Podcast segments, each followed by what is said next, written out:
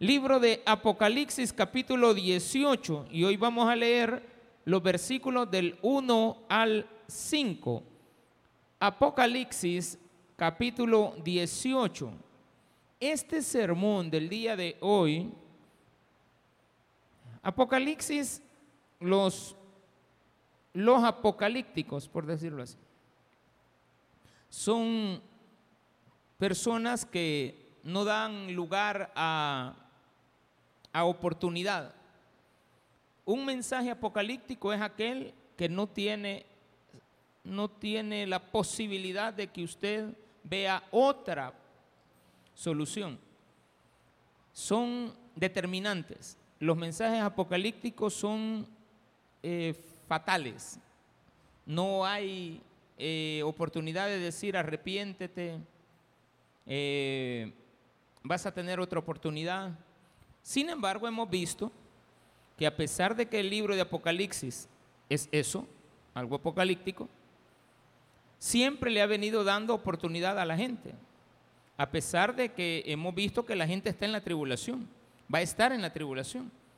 Y cuando exista la tribulación, Dios nos está diciendo que la gente va a ser evangelizada.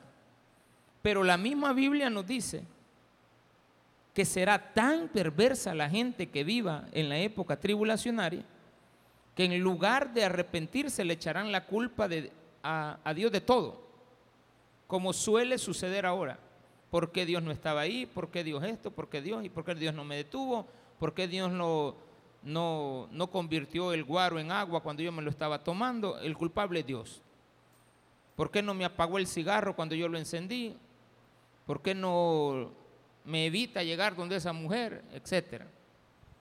Entonces, hoy este sermón tiene una característica, e, estos versículos de ahora, que son una advertencia final de decirle a los pocos que quieran enmendar su vida, salgan de ahí. Vamos a verlo a la luz del Antiguo Testamento, así de que ahora prepárese, voy a ocupar bastantes versículos bíblicos para poder dar a conocer de que Dios nos ha estado llamando desde hace ratos, que salgamos del mundo, que salgamos del mundo que es perverso, porque si no, cuando venga la destrucción, pues nos llevará de encuentro. Como sabemos que no estamos en la tribulación, evidentemente el mensaje es para que lo veamos de una manera profética, que es el profeta, el profeta es aquel que siempre le daba la oportunidad al hombre en el mensaje de decirle, esto está pasando, esto va a pasar, estas son las consecuencias y estos son los beneficios. La consecuencia si no te alejas, pero vas a tener estos beneficios si tú te apartas. Así de que entre medio de todo, este capítulo nos habla de una advertencia. ¿Lo tiene? Nos ponemos de pie, vamos a buscar el libro de Apocalipsis 18, versículo 1 si todavía no lo había encontrado, pues ahí ya lo detendrá. Si no, pues ahí lo vamos a tener en las pantallas. Después de esto vi a otro ángel descender del cielo con gran poder, y la tierra fue alumbrada con su gloria. Y clamó con voz potente diciendo, ha caído la gran Babilonia, y se ha hecho habitación de demonios, y guarida de todo espíritu inmundo, y albergue de toda ave inmunda y aborrecible Todas las naciones han bebido del vino del furor de su fornicación, y los reyes de la tierra han fornicado con ella, y los mercaderes de la tierra se han enriquecido de la potencia de sus deleites. Y oí otra voz del cielo que decía, salid de ella, pueblo mío, para que no seáis partícipes de sus pecados, ni recibáis parte de sus plagas, porque sus pecados han llegado hasta el cielo y Dios se ha acordado de sus maldades. Oremos al Señor. Padre, gracias te damos por la oportunidad que el día de hoy nos das de poder estar en tu casa y poder aprender más de tu palabra. En el nombre precioso de nuestro Señor Jesucristo, te queremos pedir, Padre Celestial, que hables a nuestras vidas en el día de hoy, que busquemos el arrepentimiento en nuestros corazones de todas aquellas cosas que nos alejan de ti. En el nombre de Jesús.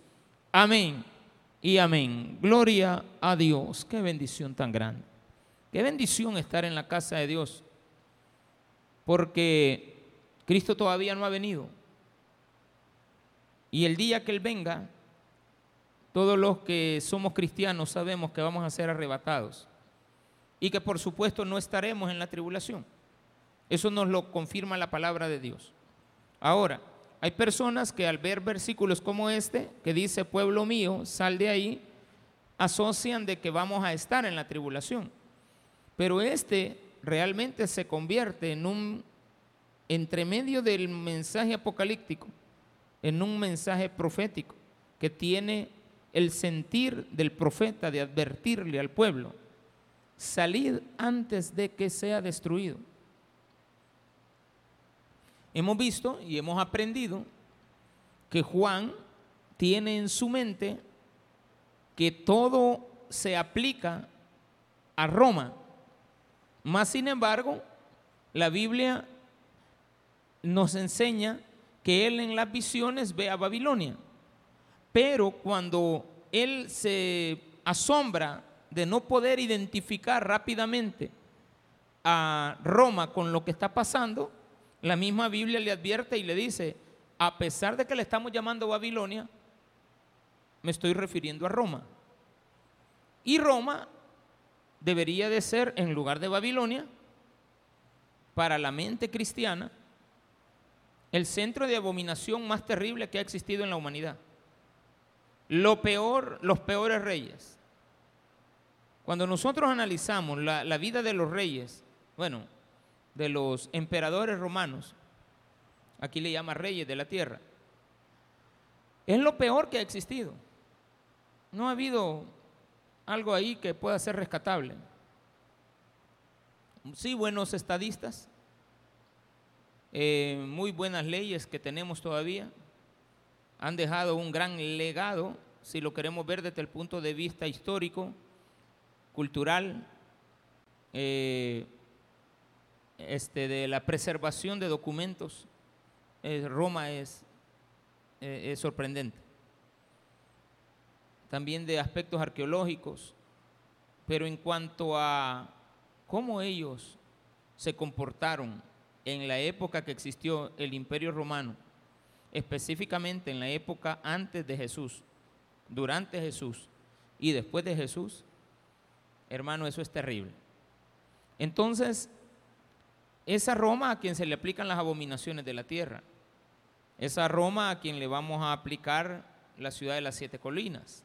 Esa Roma a quien le vamos a aplicar eh, todas las aberraciones de idolatría y de blasfemia que existieron en contra del nombre de nuestro Señor Jesucristo, porque fue ahí donde se fundamentó entonces a los emperadores romanos de aquella época y al gobierno sacerdotal de aquella época es que le vamos a asociar, según la Biblia, la tipificación de la bestia, del falso profeta y también de, la, de Satanás mismo, el diablo.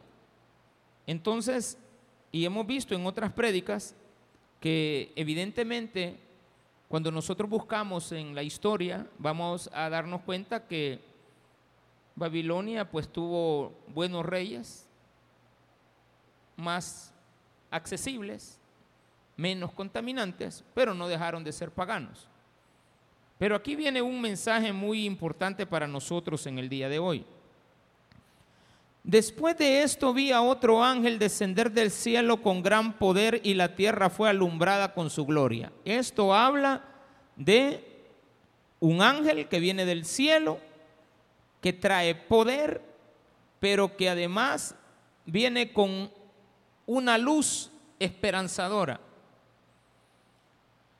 Si bien es cierto lo que acabamos de hablar, de, leer, dice que lo que se está buscando es la aniquilación, porque dice, salir de Babilonia antes que sea destruida.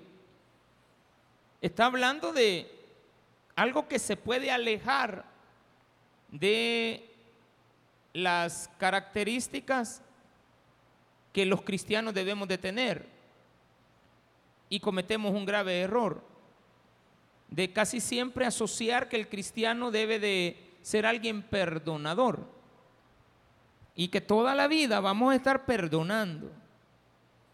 Pero se nos olvida que aparte del perdón, Dios nos enseña a esperar en Él la justicia. Entonces, lo que aquí viene, que le sucederá al mundo, lejos de que nosotros deseamos que eso le pase, es realmente lo que le debe de pasar a todo blasfemo, a todo idólatra, a toda persona que se aleja y se acerca al mal. Entonces, por lo tanto, lejos está de querer interpretar que acá hay una parte de injusticia, al contrario, es justo. Porque también el ángel dijo que estaba preocupado porque no se podía hallar a nadie que pudiera abrir los sellos. Y Juan oyó una voz que le dijo, no te preocupes porque sí hay alguien. Y aparece el cordero que puede desatar los sellos. Y los sellos no eran más que derramamiento de, de, de la ira de Dios y que por lo tanto tenía que haber destrucción. Pero él mismo dice, justo eres tú, Señor, porque se va a hacer justicia. Casi siempre en la humanidad hay personas que dicen, no se ha hecho justicia. Me asesinaron a un hijo, me asesinaron esto. Eh, la gente que prendió fuego a un microbús y dijeron, bueno, esto ahí nadie va a saber nada, no se va a hacer nunca justicia, no se va a capturar a los asesinos directos y los intelectuales. Y así sucesivamente, hemos visto tantas atrocidades que nosotros a veces hemos dejado, hemos dejado de creer en la justicia humana. Pero esto no está lejos de eso. Está hablando de que como, como humanos deseamos que aquel que ha sido perverso sea castigado. Y por lo tanto no podemos asociar que vamos a vernos de mal, vernos mal ante la sociedad cuando le estamos advirtiendo que el mundo que conocemos, tal y cual lo conocemos, pero en un ambiente no como el que vivimos hoy, donde hay amor, hay presencia de perdón, hay presencia de honestidad, porque no toda la gente del mundo es mala. Es poca la gente del mundo mala. Pero va a haber un momento donde la presencia del Espíritu Santo dejará de estar y empezará a ir y venir para hacer justicia. Y es ahí donde vamos a tener que darnos cuenta que la gente que viva en esa época va a vivir en uno de los ambientes más hostiles que alguien pueda imaginarse. Más sin embargo, el mundo que se quede no estará preparado para arrepentirse, sino que estará preparado para unirse al mundo, a ese mundo pecador. Y la Biblia nos enseña que en el Antiguo Testamento, Jeremías, Isaías, Ezequiel, eh, por lo general ellos, Isaías, Jeremías y Ezequiel, por lo general, hablaban siempre de salir de Babilonia, huir de Babilonia. Hay bastantes capítulos en el libro de Jeremías, en el de Isaías y en el de Ezequiel que hablan de la condenación a las acciones de cada uno de los pueblos paganos, eh, contra Edom, contra Nínive o Asiria, contra diferentes pueblos. Y al final también vemos este, advertencias a la idolatría hacia el pueblo de Israel. Por lo tanto, no podemos afirmar de que dentro del mundo cristiano actual no tengamos personas que evidentemente con sus acciones no están comportándose como debería de ser un cristiano. Entonces aparece esto que es muy importante. Vayamos al libro de Isaías, capítulo 13. Como les dije, vamos a leer un poquito. Isaías capítulo 13. ¿Lo tiene? En el versículo número 19 dice lo siguiente.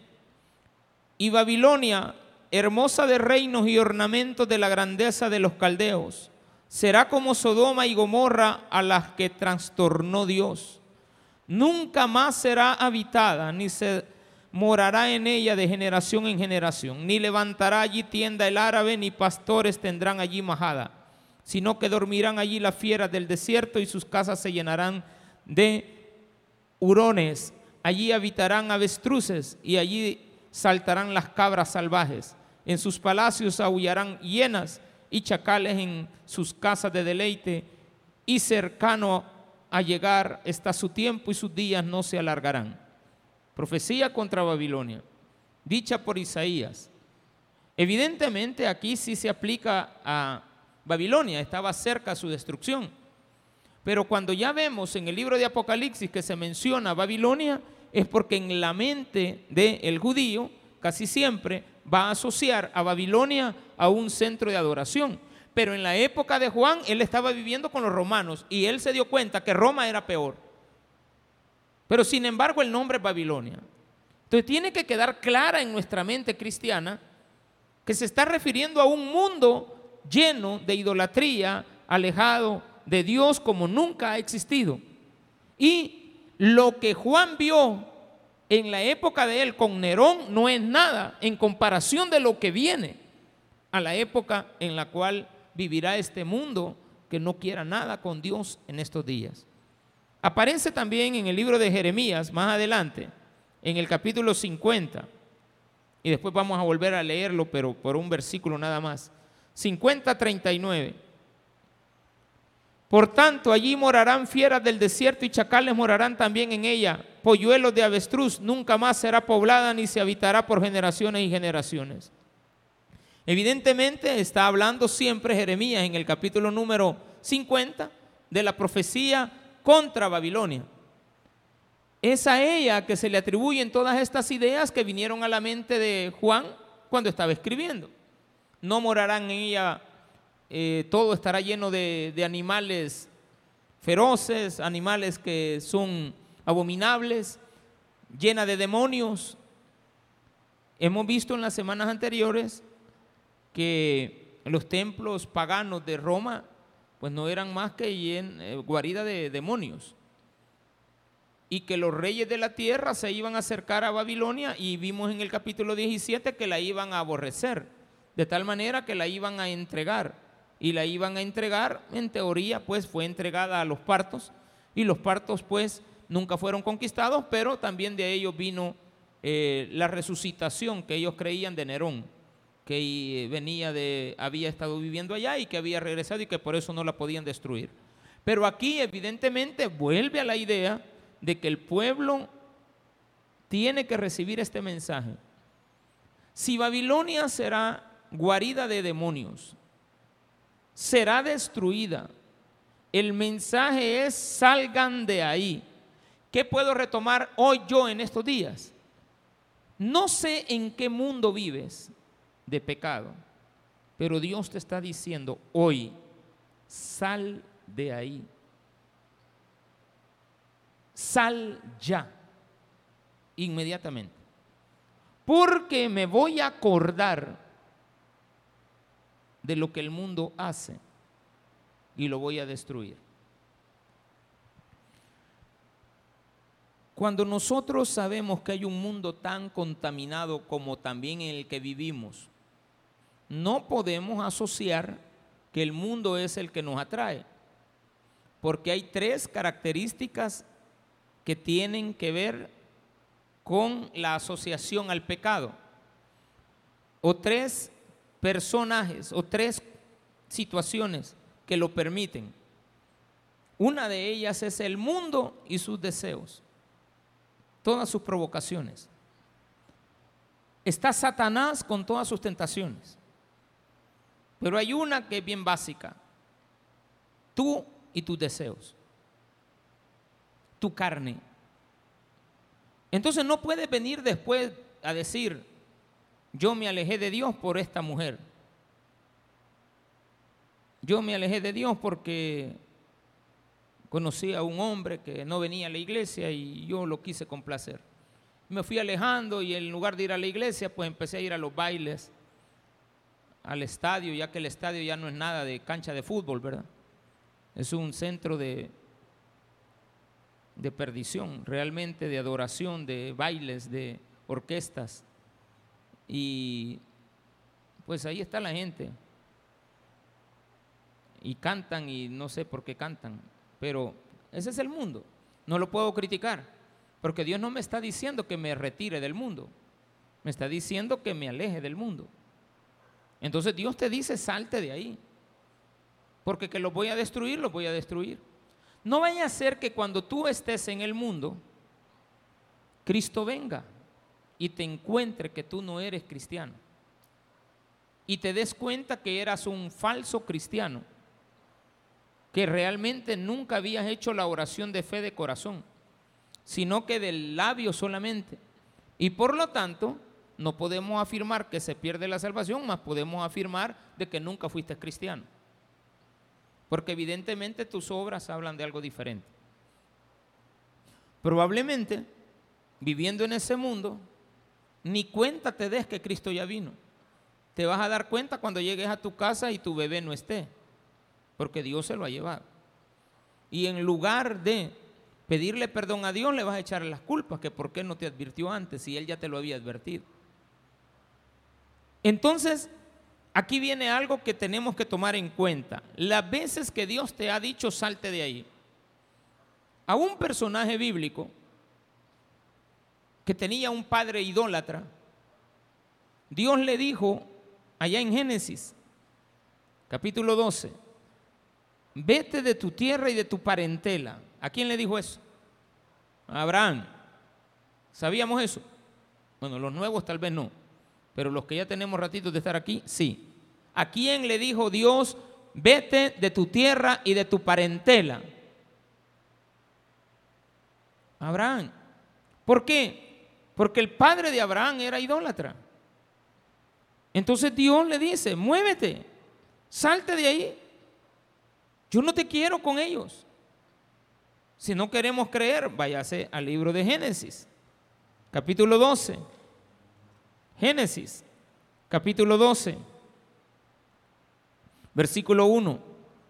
Pero Jehová había dicho a Abraham, vete de tu tierra y de tu parentela y de la casa de tu padre a la tierra que te mostraré.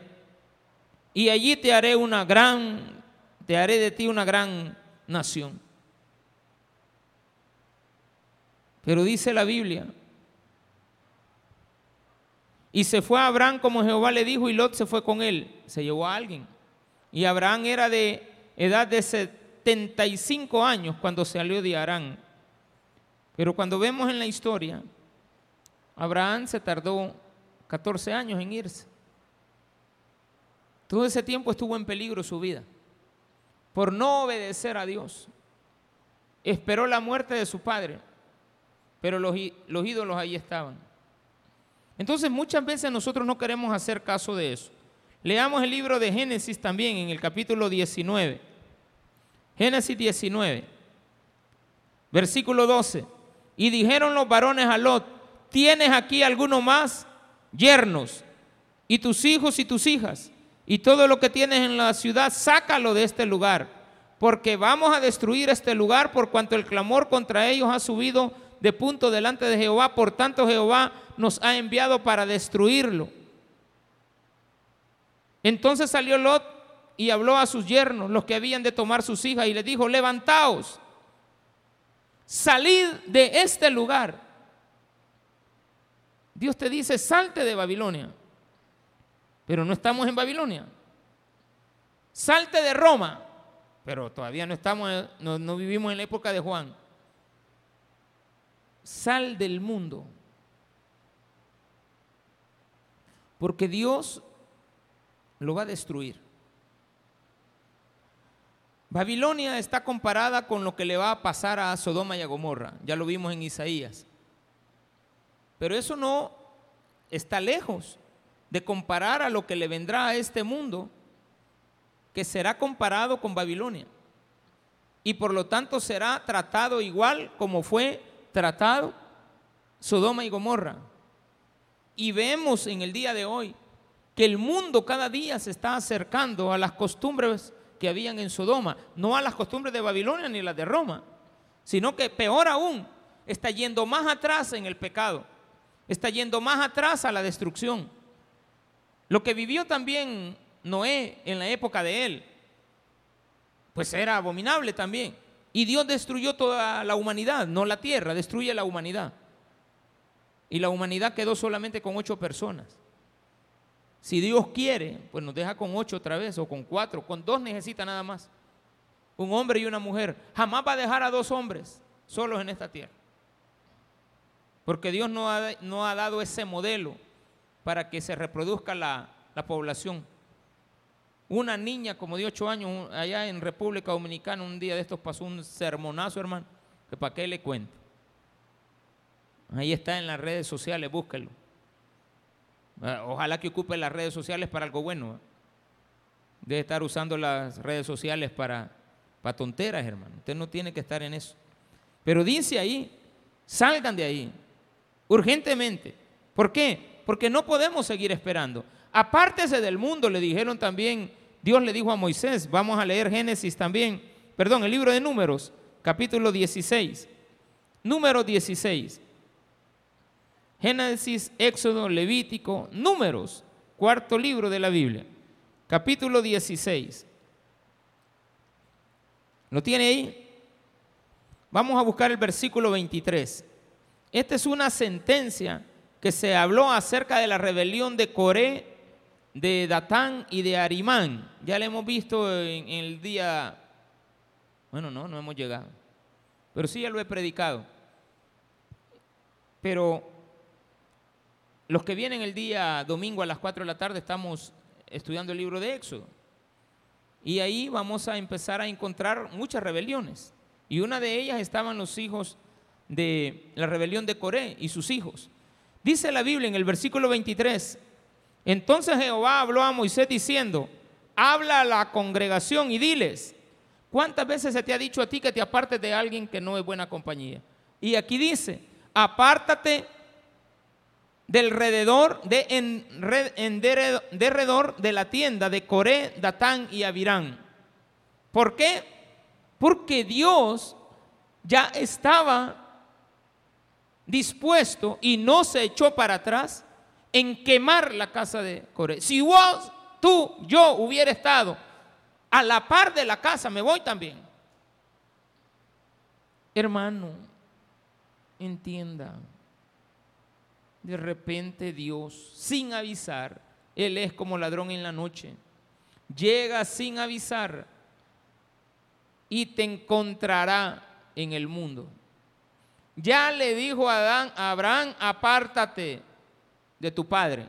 Ya le dijo también a Lot que le dijera a sus yernos que se salieran, pero no quisieron.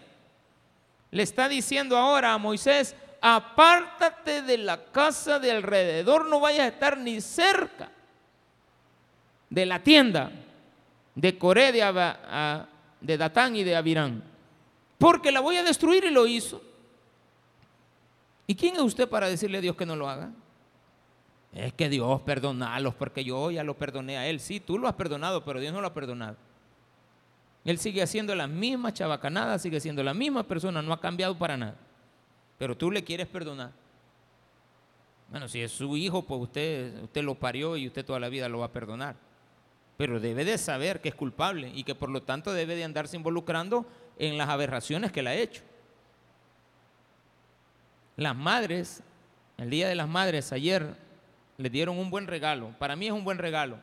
Que le digan a este país que tenemos 365 días sin homicidios, sumados en un periodo de cerca de 15 meses. Eso es un gran regalo para las madres. Porque en lugar de estar en una cárcel pidiendo que los liberen, que no sé qué, que el único que el otro, deberían de darle gracias a Dios que al menos están vivos.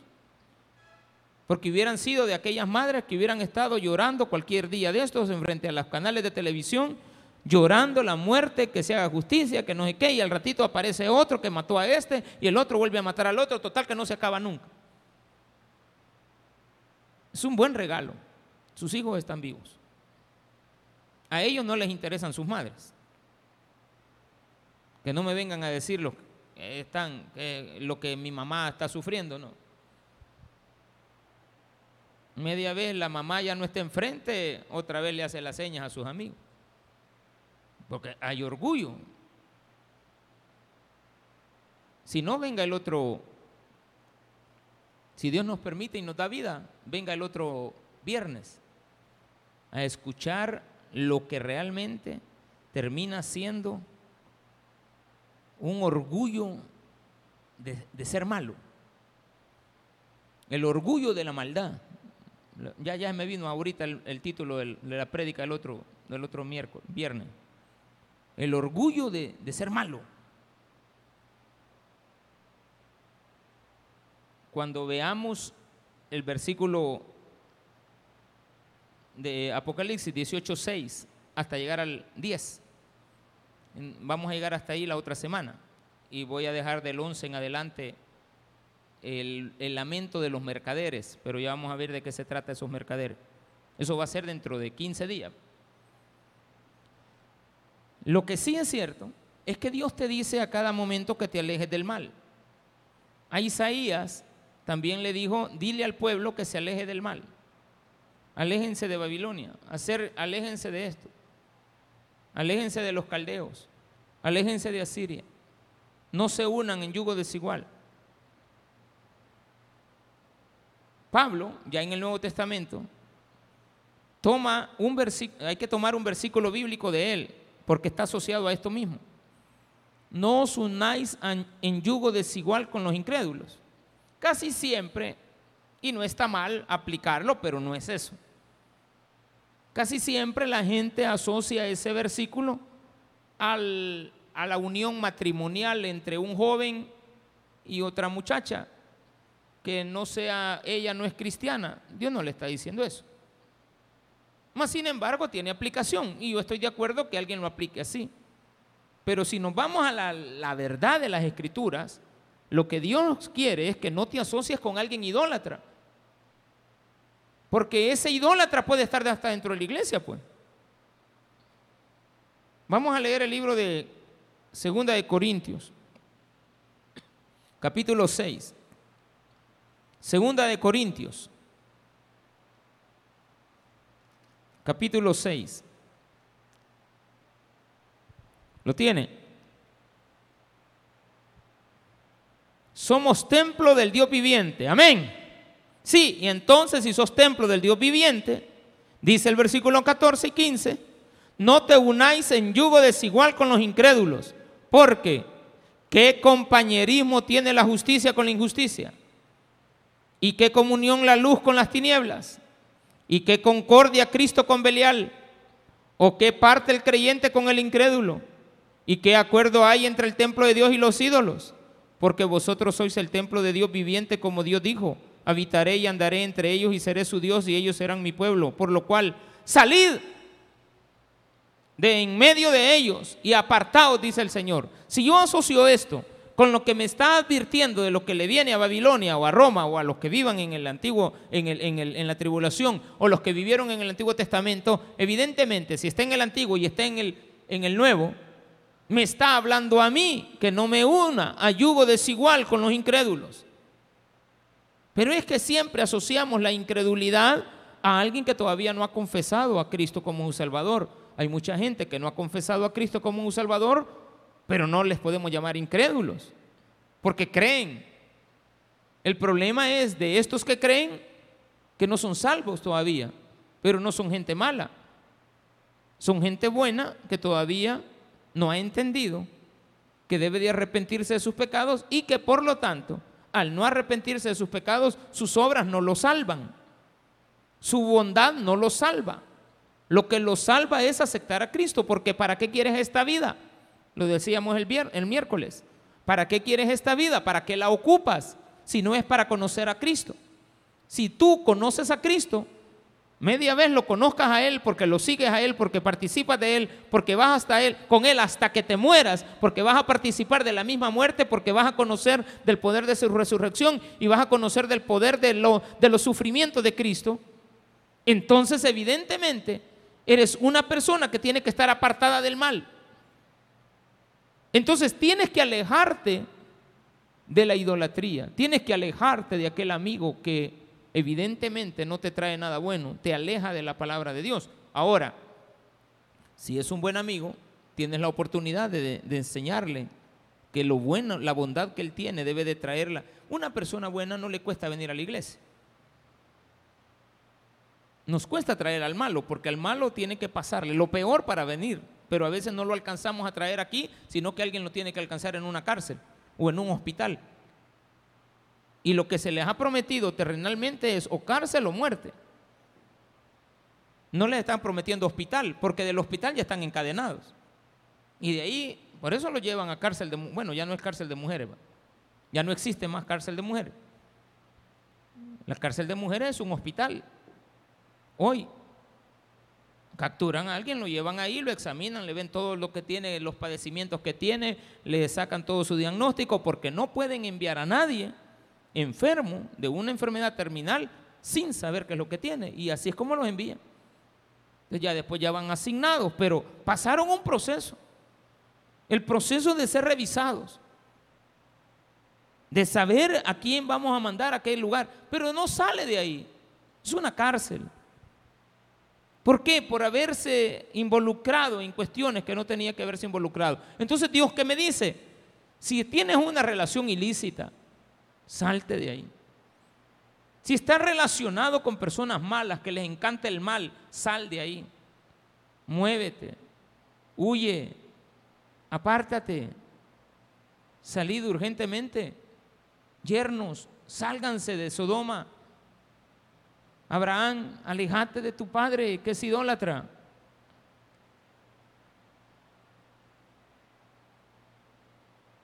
Pueblo de Dios, aléjense. Porque Dios dice que su pueblo debe de salir. No es una cuestión que te la está recomendando tu papá ni tu mamá, ni tu tío, ni tu abuela, ni nadie, ni el pastor. Yo le puedo recomendar a usted algo, pero que esté escrito en la Biblia. Si la Biblia no me dijera, diles que se salgan, yo no les dijera que se salgan. Si la Biblia dijera, ahí permanezcan hasta que yo haga la separación entre el trigo y la cizaña, pues así lo voy a hacer. Pero cuando la Biblia me está diciendo y advirtiendo, salte de ahí, me tengo que salir.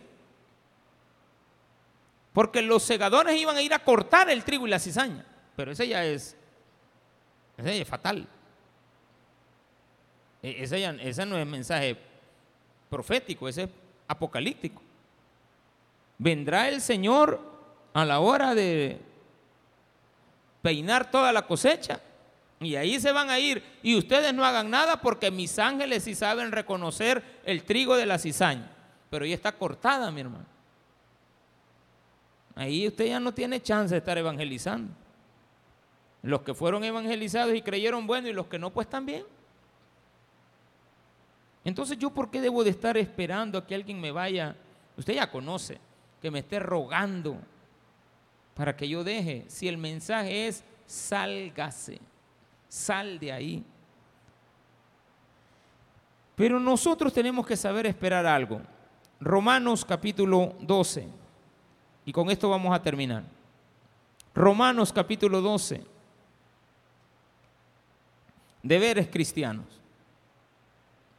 Así que, hermanos, hermanos, os ruego por las misericordias de Dios. Estoy en el 12.1 de Romanos. Que presentéis vuestros cuerpos en sacrificio vivo, santo, agradable a Dios, que es vuestro culto racional. Lo acabamos de leer en Jeremías, capítulo 50.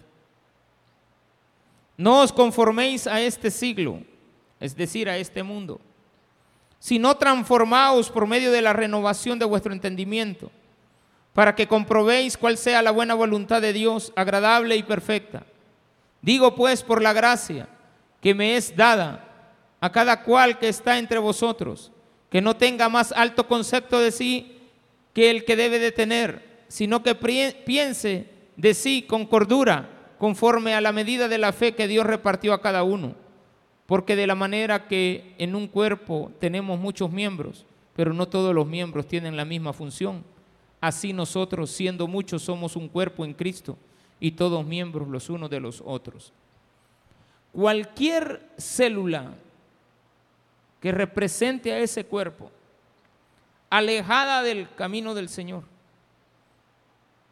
tiene que reconocer que hace falta acá. Dios nos está haciendo un llamado a que nos mantengamos unidos, como lo dice el libro de, de Filipenses, que lo hemos estado leyendo los días miércoles, que nos enseña a mantenernos unidos, a que tenemos que ser un solo cuerpo, a que no podemos permitir que haya división entre los cristianos. Tenemos que tener un mismo sentir, una sola fe, solo bautismo, un solo Señor. Pero esto aplicado a lo que veíamos en Apocalipsis, Dios nos está diciendo que así como sucederá, puede suceder hoy. Juan, en su escrito de este capítulo 18, está viendo algo que es bien importante. No ha sucedido. Porque lo que vio Juan no había sucedido. Pero él no habla como que va a suceder, sino que habla como que ya sucedió. Entonces a todo aquel, regresemos a, Apocalipsis, solo para cerrarlo y darle la gloria y la honra al Señor por habernos permitido estar en este lugar el día de hoy. En el capítulo número 18, versículo 3 dice, porque todas las naciones han bebido del vino del furor de su fornicación y los reyes de la tierra han fornicado con ella y los mercaderes de la tierra se han enriquecido de la potencia de sus deleites. Y oí otra voz del cielo que decía, salid de ella, pueblo mío, para que no seáis partícipes de sus pecados, ni recibáis parte de sus plagas. Pero mire este, porque sus pecados han llegado hasta el cielo y Dios se ha acordado de sus maldades. Cuando dice no seáis partícipes, ni recibáis parte de sus llagas, no está hablando de algo que sucederá, sino que es tan seguro que suceda que usted no tiene que tener dudas de que va a ser una realidad a todo aquel que no se quiera salir de sus pecados. Porque realmente lo que dice en otra frase sería, o en otra forma de poderlo leer sin cambiarle el texto, el contexto, es no sea que te halle participando de eso cuando Él venga y haga justicia y destruya a Babilonia, destruya al mundo. Destruya al que está a la par tuya. Destruya a la persona que no se quiso alejar del pecado. Tiene usted que revisar bien en su vida si realmente es cristiano o no, mi hermano. Porque esto no es un juego. O es o no es. Y si es, gloria a Dios. Pero si no lo es, arrepientas antes de que termine la noche y Cristo venga y usted se encuentra en un mundo del que no puede salir. Porque ahorita todavía le está diciendo Dios, sal de ese mundo, aléjate de los incrédulos. ¿Qué comunión tiene Cristo con Belial? Ninguna. ¿Qué comunión tiene la luz con las tinieblas? Ninguna. Si usted está en el polo de los malos, está en el polo de los malos. Si está en el polo de los buenos, está en el polo de los buenos. Si usted es tinieblas, está en tinieblas. Si usted está en luz, es luz. Y la luz es opuesta a las tinieblas. Por lo tanto, dice Dios, vamos a cambiar esa ley de la, de, la, del magnetismo que tiene que ver con los imanes. los opuestos se atraen. Sí, pero eso es hombre y mujer. Dios unió eso. Pero realmente Dios te dice qué comunión tiene el polo opuesto donde te encuentras porque vas a buscar ese polo opuesto. Así es que tienes que tener cuidado porque con tu mujer no eres un polo opuesto. Con tu mujer es una sola carne. Así es de que mantente con ella. Créate. O sea, y estamos hablando no de una mujer, bueno que de la iglesia. Mantente en la iglesia. Mantente al lado de Cristo. Nada te cuesta, pero si no quieres, pues ¿qué vamos a hacer, hermano? Yo no puedo andar detrás de nadie rogándole que venga a los pies de Cristo. Cada quien tiene que tomar esa decisión, pero nosotros estamos aquí para advertirle, predicarle y, y comentarle de que la palabra de Dios es verdadera. Démele un fuerte aplauso a nuestro Señor.